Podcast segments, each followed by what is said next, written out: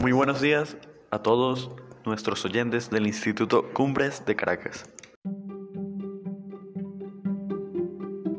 Nosotros, estudiantes de quinto año, en esta ocasión responderemos dos preguntas planteadas por nuestra profesora de Soberanía Nacional, Miss Catherine Moreno.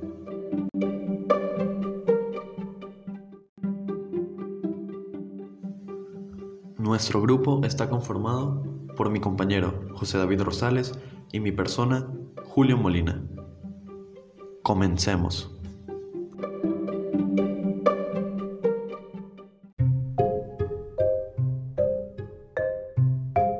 Para empezar, hablemos sobre la democracia. La democracia es una palabra que viene del griego antiguo, de las raíces griegas desmos, que significa pueblo, y kratos, que significa poder.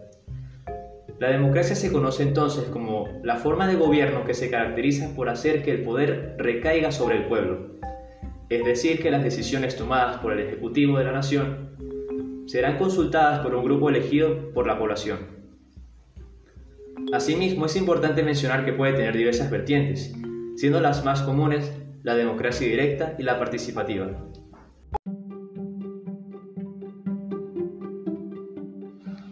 La socialización también tiene un complemento biológico, pues hemos visto que hay diferentes especies, como por ejemplo las hormigas, que se agrupan en diferentes jerarquías. Están las reinas, están las exploradoras, y cada una cumple su función. Asimismo, en la democracia hay diferentes puestos que deben cumplir cada uno de los integrantes. Pero lo más importante y lo que diferencia al hombre de los animales es la capacidad de razonar y pensar y dar esas ideas y tomar las decisiones correctas para cada acción.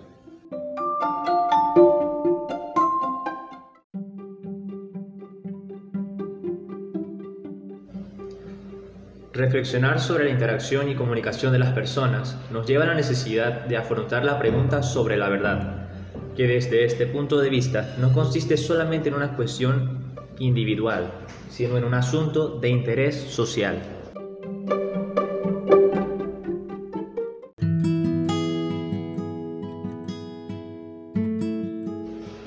Alguien dice que nada es verdad ni es mentira, sino que todo es según el color del cristal con que se mira. Sin embargo, en realidad el dicho no es del todo coherente. Hablar de puntos de vista significa a su vez que hay un punto de referencia, algo de lo que se habla. Para el diálogo es necesaria la realidad de los sujetos que dialogan, pero también de algo acerca de lo cual se dialoga y que en su propia constitución no depende de los sujetos. Si el objeto dependiera en su más íntima subsistencia de los sujetos, sería imposible dialogar, puesto que cada uno construiría la realidad, su propia realidad, en modo absoluto.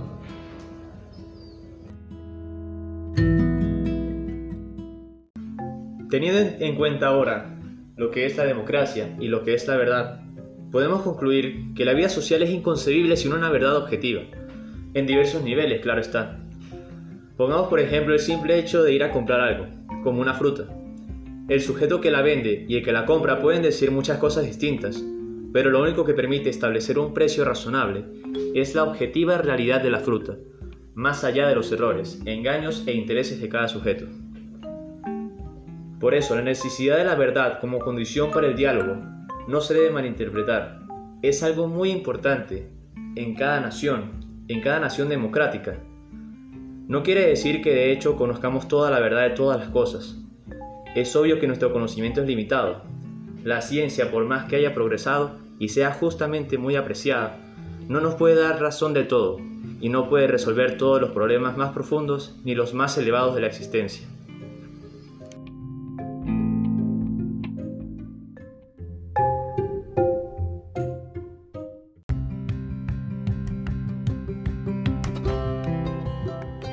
La organización y el diálogo permiten seguridad popular a la hora de la toma de decisiones. Las personas son la parte fundamental de la democracia, y si éstas se entregan a sus sentimientos y se niegan al diálogo, no afrontan los problemas correctamente ni encuentran un punto de apoyo como sociedad.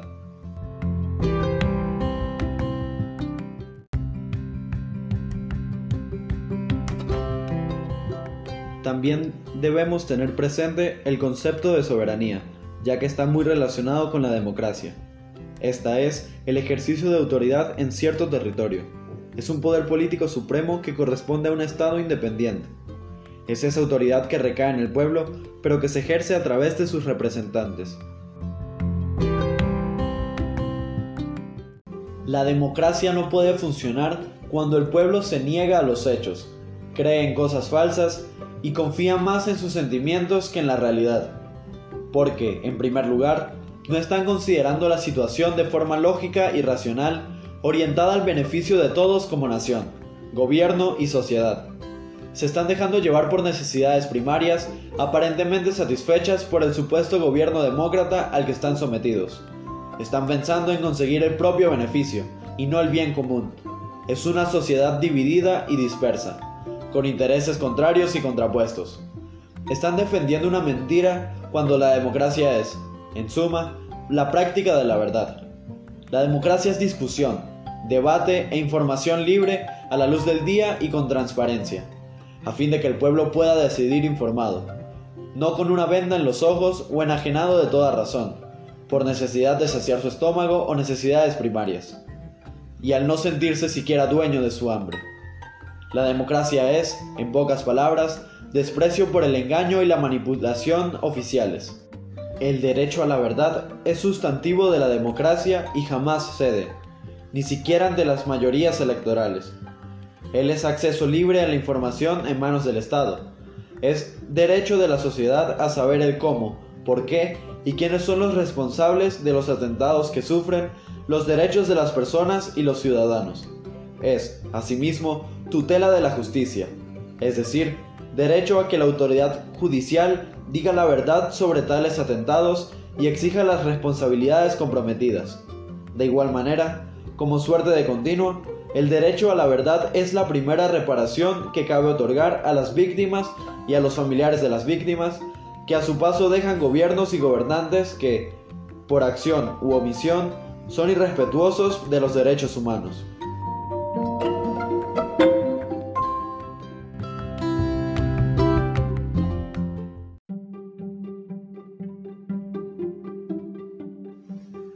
Para finalizar este encuentro, quiero darles un pequeño ejemplo de lo que pasa cuando una sociedad se deja llevar por sus sentimientos y no escucha los hechos ni presta atención a la verdad que tiene que estar presente dentro de esa democracia.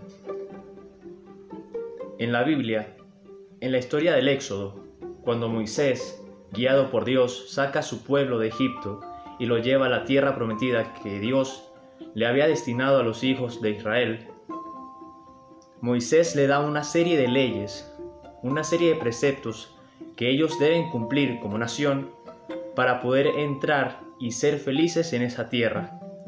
Pero ¿qué pasa? El pueblo se deja llevar por sus sentimientos, deja de un lado los hechos, todos los prodigios que Dios había hecho por ellos a lo largo de los años.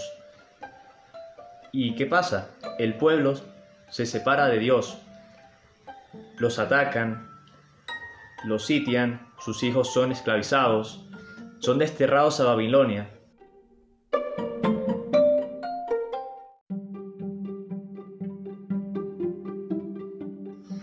Entonces, ¿qué pasa con esta nación? Ellos, que fueron desterrados a este lugar extraño, a Babilonia, recuerdan lo que Dios les había pedido, que fueran fieles a los preceptos que Él les había mandado. Y entonces recapacitan, se dan cuenta de su error, de que se dejaron llevar por sus sentimientos y no por las razones y los hechos que Dios había hecho por, medio de Moisés. Y regresan a su tierra y se vuelven una nación más grande de lo que nunca habían sido. ¿Y por qué? Porque no pueden vivir una sociedad que se fija solo en los sentimientos y no se fija en los hechos objetivos de las situaciones de cada día. Con esto me despido. Muchas gracias profesores, muchas gracias compañeros que han estado escuchando este podcast. Espero que sea del mayor provecho. Semper Altius, muchas gracias.